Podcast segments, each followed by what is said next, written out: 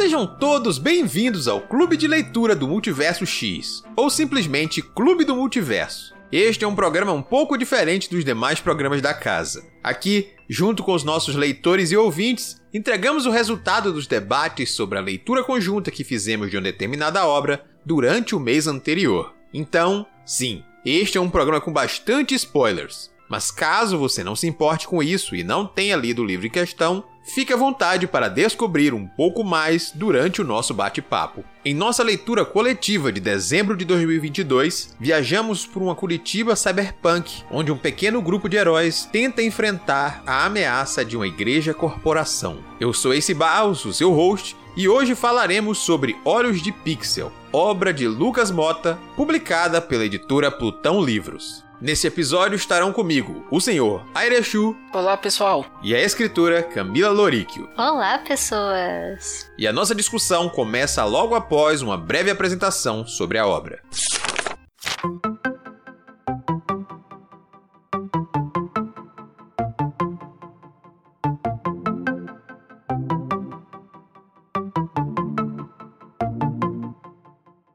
Ambientado em uma Curitiba futurística e cyberpunk, Olhos de Pixel leva o leitor em uma jornada sobre como podemos reafirmar nosso lugar no mundo e enfrentar os próprios preconceitos.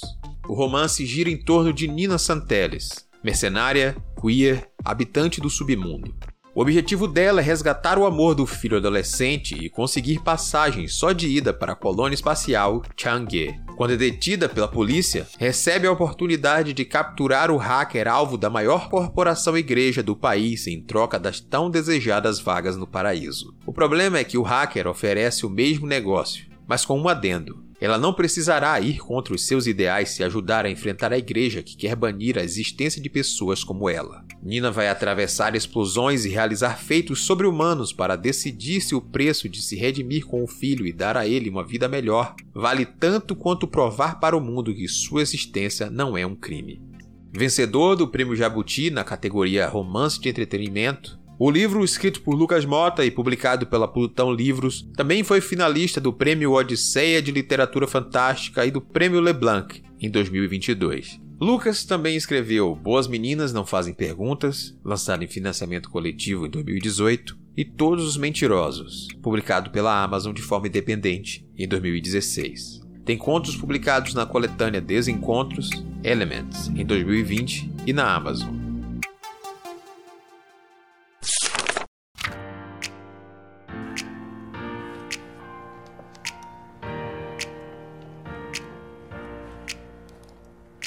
Muito bem, muito bem, muito bem. Aqui estamos mais uma vez para mais um episódio do nosso Clube do Multiverso. Graças a Deus, finalizando as nossas dívidas, a última leitura de 2022, que foi o livro Olhos de Pixel, do senhor Lucas Mota. Esse livro que foi finalista de diversos prêmios e vencedor do prêmio Jabuti na categoria Romance de Entretenimento, serviu para fechar o nosso ano de leituras. Isso talvez eu já possa adiantar de certo modo, antes de a gente entrar nas nossas experiências individuais, que de modo geral também influenciou negativamente a nossa leitura. Por a gente esperar algo muito mais, talvez os nossos voos foram mais baixos do que a gente esperava. E por isso, talvez eu já peça aqui desculpas para os nossos ouvintes e também peça outra coisa. Se você vai ouvir esse programa e discordar de algum dos nossos pontos, ou simplesmente quer trazer a sua opinião positiva, o porquê você gostou tanto dessa obra, fique à vontade para falar conosco. E agora, deixando de lado esse rodeio, Senhor Airechu, vamos cumprir as nossas tradições aqui, começando pelo senhor falando sobre como foi essa experiência de leitura para você. Então, esse o Olhos de Pixel ele tem uma premissa muito interessante que é contar uma história cyberpunk com elementos de cyberpunk ambientada no Brasil. Eu achei a proposta muito boa e a leitura fluiu muito bem. Eu consegui me divertir ali lendo, tendo um impacto com as cenas explosivas que ele tem. A narrativa é muito ágil, você é levado o tempo inteiro de um canto a outro. Eu acho que o, o, Lucas consegue fazer isso de, de uma forma interessante que te prende ali, principalmente ali nos primeiros capítulos ali, ele já me fisgou ali com aquela sequência de cenas ali uma atrás da outra envolvendo os protagonistas. É um material que faz referência também a, a outras obras antigas, né, que serviram para consolidar o gênero, tipo o Neuromancer, que eu adoro de paixão. Algumas outras obras que vieram depois, como o Ghost in the Shell, com a questão das inteligências artificiais, o próprio Matrix, com aquele chamado de, de um hacker ali, convocando os, os protagonistas para poderem é, ajudarem ele ali com um, uma certa questão ali que acaba envolvendo todo mundo ao longo do livro. Então foi prazeroso, de certa forma, tá encontrando esses acenos ali aos clássicos do gênero e também tá vendo isso sobre um, uma perspectiva brasileira da coisa, né? A gente tem é, a questão religiosa muito presente, a gente tem uma Curitiba futurista que também é marcada ali pela presença e influência da corrupção, tanto dentro da igreja quanto na, na própria política mesmo. A gente tem a questão da polícia, que é, é um pouco. É um pouco não, é extremamente é, racista, é preconceituosa com uma parcela da população, principalmente os roots, que são pessoas que não aceitam, não se sentem bem de viver como as outras pessoas ali, elas se desligam daquele dispositivo comum ali, em que todo mundo é bombardeado com informação e influência o tempo inteiro, e eles acham que eles são mais livres assim, eu tendo a concordar com eles. Mas aí eles são extremamente mal vistos pelas autoridades e tal, e gera todo aquele, aquele clima de tensão ali. Então é um livro que consegue juntar bastante esses elementos ali, e ele te deixa curioso ali. Eu fiquei até ávido por mais, eu acho que ele é, se encerrou muito rápido ali, mas no geral foi uma leitura boa, sobretudo também de estar tá sendo feita ali junto com o clube, né? A gente vê outros pontos de vista, tem contato com outras opiniões e isso acaba engrandecendo a leitura como um todo. Muito bem, senhor Exu, muito bem. Antes de passar a palavra para Camila, que também cumprindo as nossas tradições, acaba não lendo junto com a gente durante o período de leitura do clube, eu tendo a dizer que, de modo geral, o pessoal também se sentiu ou satisfeito ou incomodado por alguma coisa. O que eu quero dizer com isso? As pessoas que leram esse livro com a gente simplesmente gostaram de muitos elementos, mas se incomodaram com algumas partes da execução ou com alguns fechamentos ali do livro. Eu tendo a concordar pouco mais com eles, mas consigo enxergar tudo que você trouxe aí. São elementos muito bacanas. São personagens e coisas que às vezes poderiam ser melhor explorados e que fazem parte, né, trazem esses elementos consigo. É interessante ver a construção de mundo ali daquela Curitiba e desse Brasil cheio desses detalhes e foi interessante a gente perceber como esse tipo de questão é presente em muitas obras por conta do nosso tempo, né? O crescimento dessa população conservadora fez com que a gente reparasse como esse tema, essa temática, principalmente quando traz a repressão e a questão religiosa junto a um governo e a, algo assim, em outras obras como a gente viu no Ninguém Nasce Herói, que também fizemos essa leitura aqui, e no Casamento de Céu e Inferno do Ernesto Tavares do Fred Rubin, que também meio que conversa com essa coisa de corrupção, igreja, governo. E é muito interessante reparar como esses assuntos estão no, no, tal do zeitgeist, né, no espírito do momento, em conversa com diversas obras que acabam chegando pra gente. Só que, no fim das contas, a minha expectativa, justamente por conta das premiações, né, da premiação recebida e das premiações que ele foi finalista, era de algo talvez um pouco maior, maior em tamanho, maior em detalhamento, em uns pontos assim que me agradaram, me fizeram até achar ele um livro bom, mas bom para mediano. E aí, como eu disse, aí pode ser somente minha expectativa ou talvez em outro momento que eu pare para olhar mais profundamente o livro, eu digo não, não foi a minha expectativa, talvez tenha sido isso mesmo. É um demérito, isso eu estou falando para o Lucas? Não, o livro realmente tem muita coisa positiva, como o Erichu falou aí. Se ele ganhou premiação, é porque outras pessoas enxergaram mérito e muito mais coisa ali onde eu não consegui me conectar com essa história. De tudo isso, novamente, agora, senhora Camila Loríquio, como foi a experiência de leitura para você? Certo. Antes de tudo, eu teria que perguntar: será que eu não sou uma Ruth do Clube do Multiverso? é, que você não leu o livro com a gente, hein, Camila? Tá sempre opinando. do que no podcast. Mas sabe o que é legal? É que a gente tem ali o clube, tem discussão no clube, e depois tem aquela amiga que a gente vai levar pra saber a sua opinião de alguém de fora. Fala, o que você achou isso aqui também? E vai meio que confrontando né, as outras opiniões. É sempre engrandecedor de todo jeito. Tanto com quem tá dentro do clube quanto com quem tá fora dele, que você vai levar uma obra pra discussão. Isso foi muito fofo, Chu. Muito obrigada.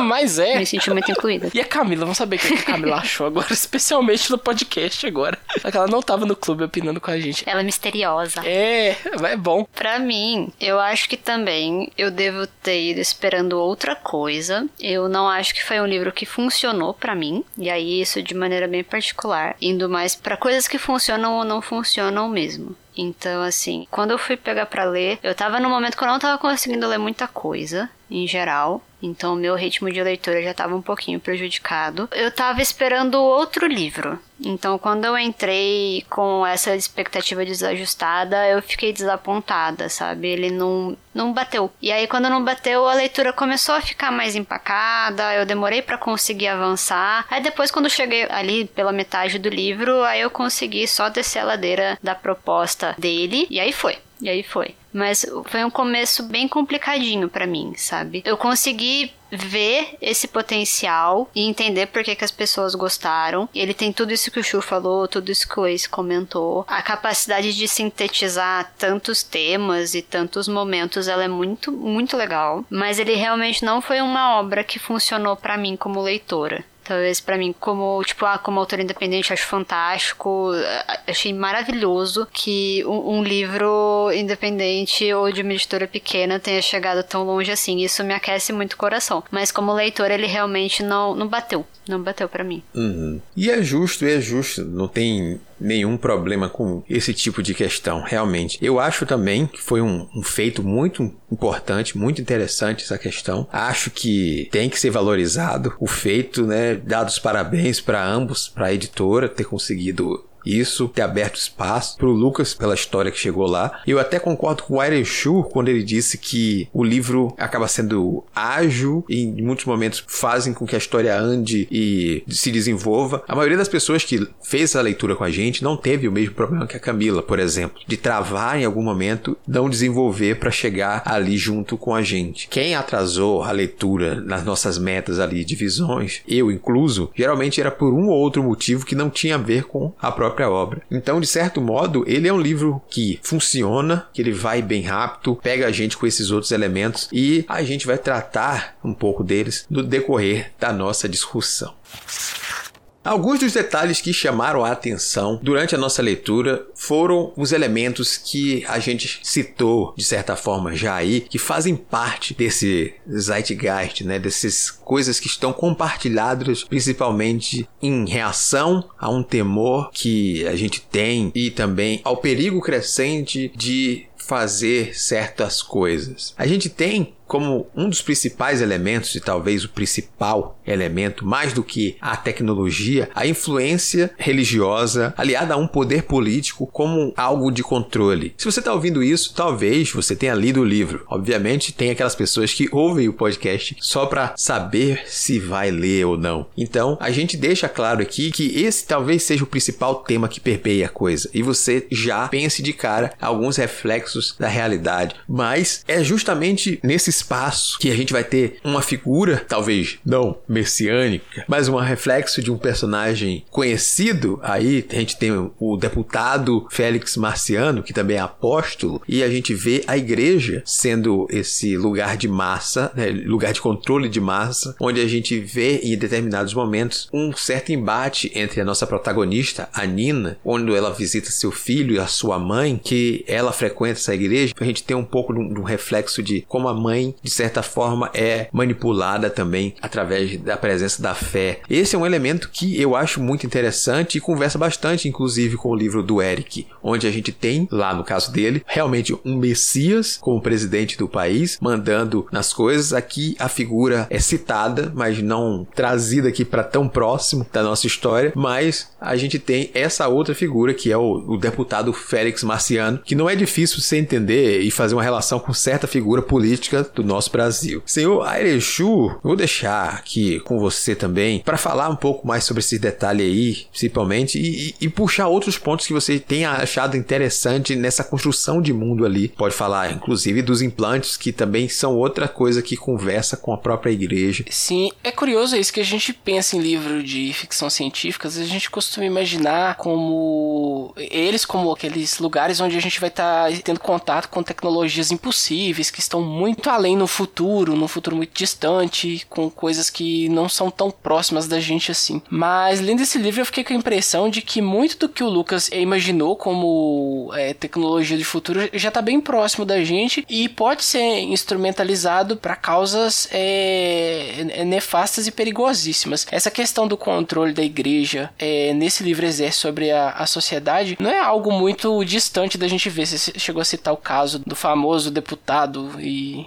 eu não sei o cargo religioso dele. Mas, mas a gente tem ele, tem vários outros aí que se, que se apropriam e se instrumentalizam a própria fé ali dentro dos templos ali para poder é, galgar poder e crescer dentro da política, que é um outro lugar que ele ainda vai ter acesso a, a mais poder ainda, sabe? E é muito triste a gente ver pessoas queridas, pessoas que se deixam levar por aquilo ali, ou por um, um instante de fraqueza, ou por uma palavra de conforto, que às vezes para ela é tudo que basta, mas que a gente sabe que ela deixa muito mais ali do que talvez só um dízimo ou só uma uma doação uma vez ou outra. Ela deixa muitas vezes a própria vida ali, o discernimento dela de realidade nesses lugares. E isso é muito perigoso, sobretudo quando é, as duas coisas andam juntas, né? Tanto o controle por meio da fé, o poder político ali sendo usado para poder favorecer isso aí ainda mais. E no livro aqui do Lucas a gente tem o agravante da tecnologia, já que praticamente todas as pessoas têm o seu smart self ali, que é uma, uma interface em que ela se conecta com é com espécie com a de internet, assim, lembra muito os nossos smartphones, mas ele está embutido na própria pessoa ali, é algo mental. E aí por meio disso aí ela, ela é bombardeada o tempo inteiro com propaganda. O custo custo que você paga para ser um cidadão naquele mundo e ter acesso a, a serviço público é ter o Smart Self e dentro dele você vai estar tá recebendo propaganda o tempo inteiro de, da própria igreja e também de outras empresas e organizações ali que são, no fim das contas, quem, quem domina e quem comanda tudo ali, pelo que dá a entender. Uhum. A mais marcante é, é, a Santa Igreja de Salomão e, e ela vende a, a, a, imagem do Jesus sintético ali. Muitas pessoas querem ter, querem conhecer, querem tocar, porque é, é, é aquele objeto devocional ali que desperta aquele senso de adoração nas pessoas. Então ela, ela se aproveita disso aí para poder entregar isso para as pessoas. E ao mesmo tempo a gente tem quem, quem saca né, que isso é, é uma cilada, né? E, e, e dá jeito logo de se livrar desse dispositivo que é o pessoal que não se encaixa, né? E, e, esse pessoal que não se encaixa, ele é muito, é, ele é muito legal da gente ver ele porque é aquele soprozinho de, de esperança ali em meio a esse, esse lugar e esse ambiente um pouco trágico pra gente. É, eu fico muito feliz de ver os, os, personagens ali não se encaixando de jeito nenhum porque é algo que eu me incomodo na, naquele grau ali visceral ali com esse tipo de coisa. Então ver alguém que luta contra isso, que diz não, aquela dominação, aquela autoridade imposta e manipulando e se aproveitando de algo que deveria ser um ambiente de acolhida, um ambiente de, de boa ação. No fim das contas, não é, né? Foi corrompido tudo e tá em favor daqueles que, que comandam ali. Então é, é bem legal a gente ter essa luta, esse embate aí dos Roots contra a Santa Igreja de Salomão ali no, no livro. É, foi um dos temas que mais me, me tocou ali enquanto eu tava lendo e eu acho que é um dos pontos altos do livro também. É... O pessoal que tá escutando provavelmente já sabe que é com spoiler, então a gente tem a revelação ali no, no meio do livro ali, que o Calango é é o próprio Jesus sintético da Santa Igreja de Salomão e ele se revolta também contra aquilo lá. Ele se torna um hacker e tal, ele hackeia, ele ele entra em contato com os protagonistas para eles ajudarem ele contra um dos planos da igreja que é para aumentar ainda mais o seu poder e, e, é muito interessante você ver que alguém mesmo alguém de lá de dentro resolve fazer algo contra aquilo também. É muito bom ver alguém arregaçando as mangas e, e fazendo alguma coisa quando a situação chega nesse ponto. E você até pulou alguns pontos aí que seria interessante a gente até falar aqui, justamente porque algumas pessoas sabem que, são, que tem spoiler, mas deixa eu deixar mais claro justamente essa questão. É interessante a gente pensar no poder de manipulação dessa igreja aí numa sociedade onde é um futuro cyberpunk, onde grandes conglomerados e empresas realmente mandam nas coisas, onde a, a polícia não é um serviço público, passa a ser um serviço contratado, vai fazer para quem paga as coisas, né? Olha mais para quem molha a mão. De verdade é quem vai, quem paga os serviços dele, praticamente é isso. E a gente vê como o poder dessa corporação, né, que é a igreja deixa de ser simplesmente esse lugar que já tem um tipo de poder e se junta com a política que tem outro tipo de poder, vai aí também comercialmente a ponto de criar um Jesus sintético como o Arechu falou aí, para ter um símbolo como a água ungida de não sei o que, esse tipo de outra coisa. Não, trazer uma figura. Nossa, a gente tem esse, esse Jesus aqui, que é um clone de Jesus. Esse é um clone de Jesus? Não sei, mas é uma figura como imaginamos Jesus aqui, para que vocês queiram ir mais, queiram estar presente, porque Jesus retornou aqui. Reforçar até um retorno aguardado pelas próprias fé, em vários casos aí que a gente tem de um Jesus aqui. E essa figura, como o Arishu falou, é revelado em determinado momento que ele é aquele hacker calango que entra em contato com os protagonistas no início do livro, oferecendo certos benefícios para que eles desmascarem mostrem publicamente os planos aqui, ou pelo menos atrapalhem os planos da Santa Igreja aí, e a gente chegar nesse lugar, né? É bom ver como é aplicado na obra essa ferramenta de controle de vários níveis. Justamente a gente ter essa repressão é o que faz esses personagens excluídos escolherem realmente estarem à parte socialmente também, é, tirando o controle, né? Tirando qualquer chance de controle, não. Isso aqui, esse, o que você bombardeia para mim, essas informações, é, como você puxa as informações de mim, já que se eu estou conectado na rede, tanto você pode me oferecer algo como roubar algo que você não deveria ter acesso. Uma via de mão dupla. E os roots fazem isso, né? Tipo, não, vocês deixam a gente à parte, a gente vai estar tá à parte mesmo e a gente vai fazer o que a gente quiser, apesar do peso todo que tem a gente ser excluído, né? Obviamente ninguém quer ser excluído. É, ocupa-se o lugar do marginal mesmo de maneira uhum. política, né? E eles fazem isso de várias formas. Então eles têm um jeito de conseguir se se encaixar ali nessa margem, é que eles são relegados, até esse processo de reaproximação da Nina com o Paulo também, que eventualmente isso faz ele considerar a opção dele mesmo virar um root, e, e, todas essas nuances, é, porque a gente só tem o ponto de vista de quem vive à margem, né? A gente não acompanha as pessoas que não são roots no próprio ponto de vista delas. O máximo que a gente vai ter vai ser, sei lá, a Lídia no começo, que tem ali um, o, o dilema de ser parte do sistema, embora ela saiba que esse sistema não funciona funciona, que esse sistema é falho e ela ainda tem essa fé, vamos colocar assim, para entrar nas metáforas de fé, né? Ela tem essa fé de que ela pode mudar o sistema por dentro, até que isso é provado que não. Há caminhos do não retorno aí nessa distopia proposta. Então, esses detalhinhos ali vão mostrando como eles conseguiram ir ocupando esse espaço político deles como marginais e ainda assim ter as inconsistências, ter todas as as consequências das escolhas, porque essa liberdade também vem com várias consequências complicadas, vem com possibilidades, vem com impossibilidades, uhum. vem com você não poder mudar de ideia depois, sem perder tudo, né? Justamente, justamente isso. E eu acho interessante até que, assim, ele os caminhos eles acabam tendo que ser mudados ali pro final do livro, né? Uhum. Então, ah, antes tem a opção de você ir pra colônia. Depois essa colônia também é ali sobrepujada pelo sistema. Então agora não tem mais. Então como que a gente vai viver nessa margem sem nenhuma expectativa? Como que a gente consegue fazer o mínimo que é possível nesse cenário, né?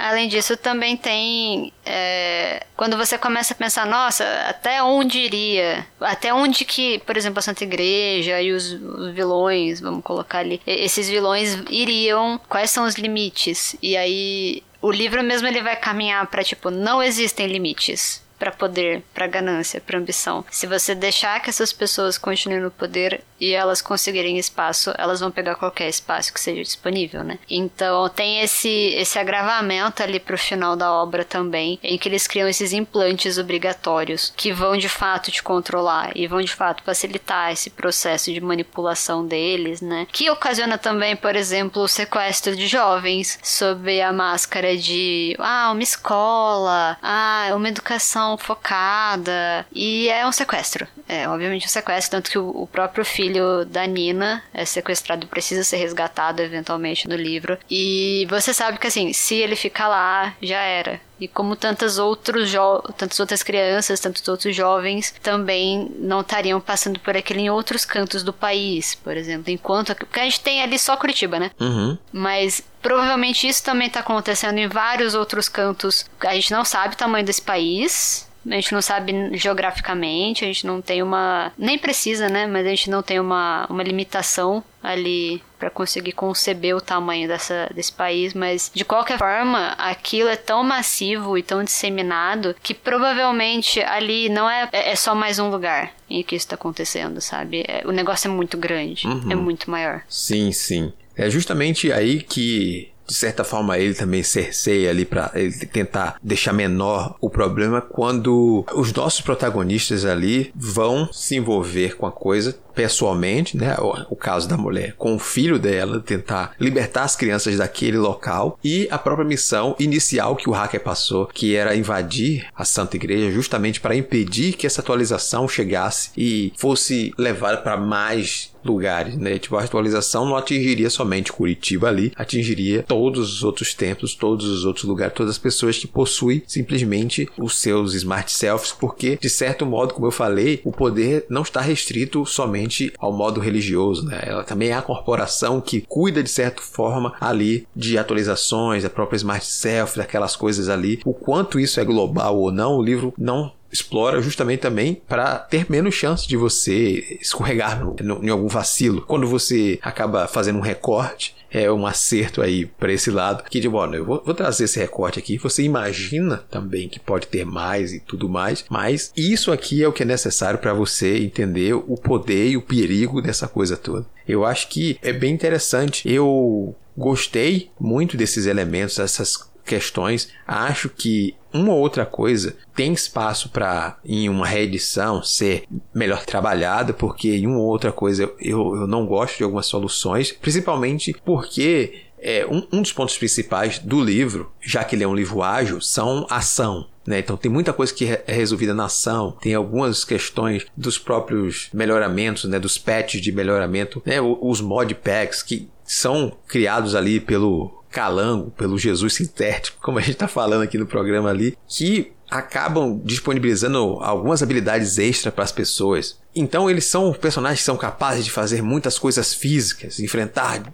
muitas dificuldades, trazer uma trama um pouco maior para o lado físico que às vezes preenche um espaço de um nicho que é necessário, mas que não necessariamente agrega nas repetições. Pelo menos para mim e para algumas pessoas, em determinado momento acabou se ficando estendido e poderia ser algo que num corte futuro trate melhor um ou outro elemento e deixar mais enxuto a parte da ação em algumas coisas, porque a ação escalona para níveis quase Dragon Ball em alguns momentos. Então aí vai depender de gosto também. Algumas coisas me tiraram simplesmente da própria história. Eu sabendo que o Lucas é um jogador de RPG, a gente consegue identificar alguns papéis para os três personagens ali desempenharem funções em combate e aí a gente vê como o RPG influencia inclusive as descrições do combate, as ações aqui e ah, o que um é capaz o, o, no seu modificação ou não, como ele enfrenta algo dentro de campo. Porque os personagens de um RPG, caso você não conhece, sempre são os grandes heróis coisas. Claro, vão ter RPGs mais realistas, outros nem tanto. Mas geralmente eles têm uma capacidade sobre-humana. E aqui a gente tem isso bem exacerbado para mostrar essa capacidade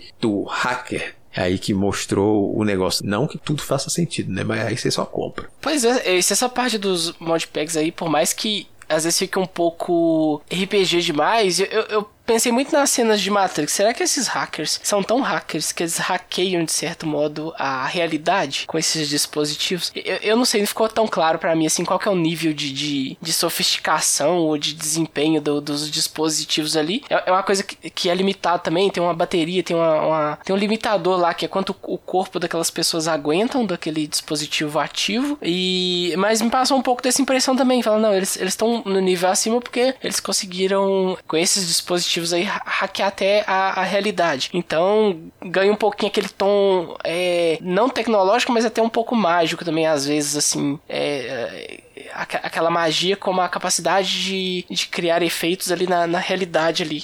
É esse tipo de poder aí, é o que os dispositivos fariam. O final, vocês comentaram com essas cenas de ação ali, eu, eu já tava já no ritmo já de, de cena de ação, também não foi algo que me é, incomodou tanto, a, apesar de que às vezes eu ficava querendo um pouquinho mais de, de calma ali para ter uma explicação melhor do que, que tava acontecendo, do que, que tava em jogo ali. Às vezes não fica muito claro quando as coisas estão explodindo e, e pessoas estão sendo socadas, né? Você muito naquilo ali e perde o, o, o, o, todo de vista. Mas foi interessante o desfecho. Tem uma outra questão também que é, você falou da escala um pouco antes aí. Eu fiquei imaginando também que seria difícil você conseguir salvar o mundo, resolver todas as grandes questões sociais, políticas, econômicas desse Brasil cyberpunk, de Curitiba, né? Cyberpunk ali, com apenas um grupo de três pessoas ali, quatro se você contar o calango, mas você é, é, percebe que as coisas são muito maiores, os problemas são muito maiores, você tem toda uma sociedade estruturada é, de tal forma que para você conseguir modificar aquilo é, é, muito difícil, é coisa que vai levar tempo. Eu acho que os personagens ali, eles fazem algo que tá ao alcance deles naquele momento ali e que se pelo menos não consegue vencer os inimigos que são muito grandes de forma definitiva, eles pelo menos atrapalham de forma significativa os planos daquele inimigo. E com isso a sociedade vai ter mais tempo para pensar e até ver se é naquele caminho mesmo que ela quer continuar seguindo. Eu espero que não, que aquilo tenha servido de, de lição ou de exemplo, né? Que elas, as pessoas se tornem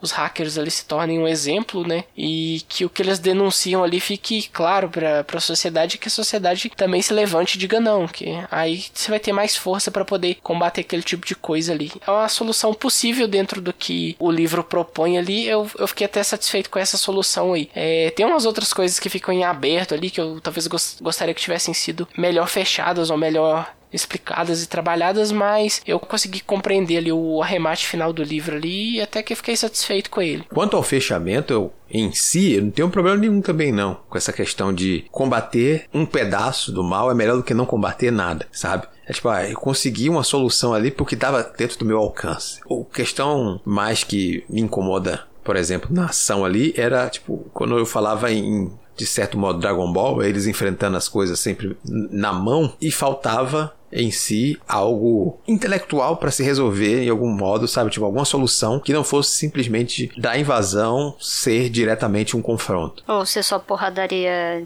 de vamos lá, a gente tem até os 90% aqui para quebrar umas paredes. Exato, exato. Não é não que a solução final seja algo que me incomode, mas que traga algo a mais ali do que simplesmente o pendrive praticamente ali, que é o que acontece de certo modo. É, a escala é tão grande que eles introduzem uma outra gangue para se meter no conflito, botar a própria polícia. Tem algumas soluções para essas inclusões que não me agradam, principalmente o cara do Pequi, e eu só vou dizer isso, não vou precisar entrar em mais detalhe do que isso. A questão do Pequi ser algo suficientemente grande para o cara querer ir para a briga, ok, não vou discutir, beleza. Você diz aí, eu só vou aceitar. É, é, isso que você botou, eu só posso aceitar. Mas é mais nesse sentido de que algumas coisas são incômodas e não simplesmente no todo. O todo tem vários acertos e por isso que eu digo que o livro, de certo modo, ele tem muita coisa boa e por isso que eu não vou tirar de forma alguma o valor dele, mas tem muita coisa que durante a leitura me incomodou. E aí seria algum desses pontos citados.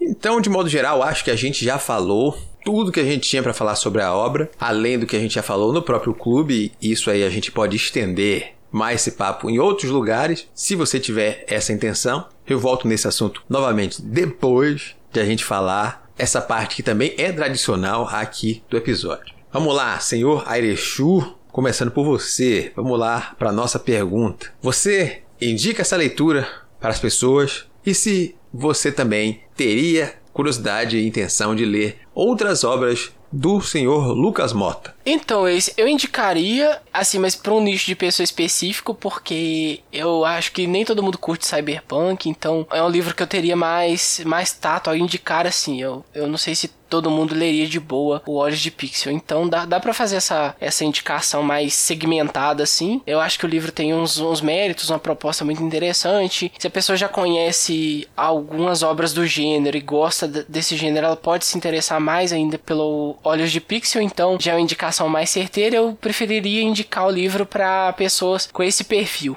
E se eu leria mais obras do Lucas, eu leria sim. Eu acho que ele conseguiu condensar ali algumas ideias ali que estão presentes na nossa atualidade ali de uma forma interessante, com essa roupagem do cyberpunk. E o fato dele ter ganhado um prêmio também é uma, uma boa justificativa para isso, é um bom ponto a favor dele. Eu fico curioso para mais, assim, para ver o, o que, que ele consegue desenvolver em outros é, ambientes, em outras situações. Eu não sei se eu tô pronto para uma expansão de universo de Olhos de Pixel, não sei se teria espaço depois do que acontece, mas mesmo se for no, dentro do gênero de cyberpunk, trazendo um pouco dos elementos é, brasileiros, eu acho que pode ser uma, uma, uma ideia interessante aí. Talvez eu leria uma continuação do livro, sim pensando aqui. Não precisa necessariamente ser uma continuação, né? Só outras obras do autor. É. Vamos lá. Camila Loríquio. Certo. É, bom, se a, pessoa que está ouvindo tem o mesmo gosto para leitura que o meu, eu não sei se eu recomendaria. Eu recomendaria tentar outros livros do autor ou outra coisa é, antes de ir para Olhos de Pixel. N não sei, tipo, ir para outras tentativas. Caso a pessoa não tenha um gosto tão parecido com o meu, então sim, indicaria sim. É, se eu leria mais, sempre estou uh, aguardando novos livros de estimados colegas, então com certeza. Muito bem, muito bem. Eu vou falar uma coisa que parece até contraditório com o que eu me posicionei aqui durante o papo, mas se eu recomendo essa leitura, recomendo e faço menos ressalvas até do que o senhor Ailechu. Eu acho que talvez ele funcione para um público que já esteja predisposto, Sim, acho que por ser uma obra mais rápida e também não ser tão profunda em detalhamentos de questões realmente naquelas ficções científicas hard, né, aquelas coisas que acabam atrapalhando em determinados momentos, eu acho que talvez funcione para um público mais curioso que não tenha esse costume também. Mas a minha ressalva vai justamente para o ponto da expectativa aqui. Que aí eu vou ser coerente com o que eu falei. Para mim não funcionou tão bem quanto eu esperava que funcionasse, justamente por eu ter expectativas que fizeram com que a minha experiência não fosse tão boa. Então, se você também vai recomendar esse livro para outra pessoa, você gostou, não fique focando nessa parte. Nossa, esse livro é um livro ganhador de prêmios, esse livro é finalista disso, disso, de aquilo, para que a expectativa da pessoa não esteja lá em cima e se decepcione de alguma forma, porque o livro não é ruim. Ele é um livro muito bacana, ele é um livro bom, ele está ali numa leitura que vai agradar maioria das pessoas, como ele agradou também no clube, apesar das nossas ressalvas e críticas. Então, isso é que eu tenho a dizer. Recomendo a leitura, claro. Leria outras obras do senhor Lucas. Já tenho uma das obras em posse e já tenho em vista outras histórias mais curtas, também que conversam com o gênero cyberpunk. E aí vou aproveitar e ver os detalhes das obras em si. Eu gostaria muito de, se possível, e se houver um retrabalho mais para frente, voltar a olhar para o próprio óleo de pixel, já que o Lucas está com um novo agenciamento e em breve a gente talvez veja ele em algumas editoras por aí. Então, se possível, o livro receber um retrabalho, aí eu vou olhar para ele ainda com outros olhos.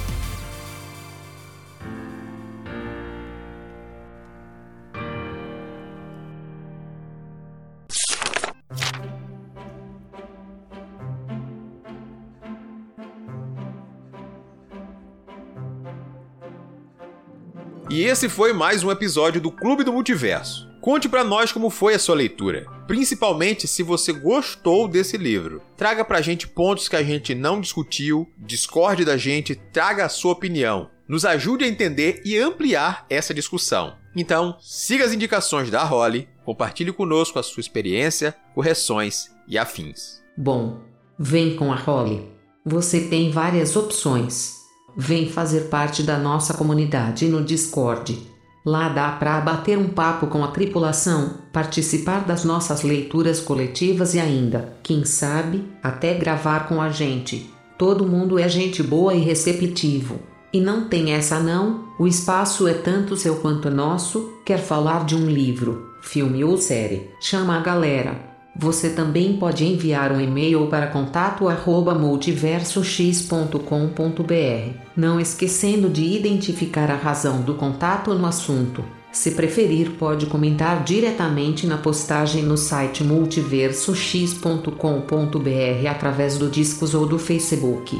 Além disso, pode seguir nas redes sociais e marcar a gente. Estamos como arroba multiversox em todas elas. Todos esses links estão na descrição do podcast. Se seu agregador é bom, dá para clicar agora mesmo e se juntar a nós. Não marque bobeira e confia na Holly que se brilha. Por fim, eu refaço o convite para participar das nossas leituras em nosso canal do Discord e nos ajudar a definir as próximas. Um grande abraço e até o nosso próximo encontro.